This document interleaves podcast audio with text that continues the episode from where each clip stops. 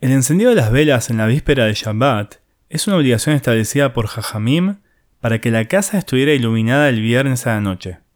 Esta obligación es tanto del hombre como de la mujer.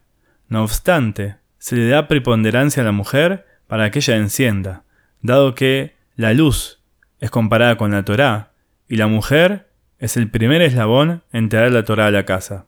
Sin embargo, el hombre debe ocuparse de preparar las velas y en caso de prender con aceite mechas, preparar estas mismas, para que la mujer, cuando se disponga a encender, pueda ser más fácil el encendido.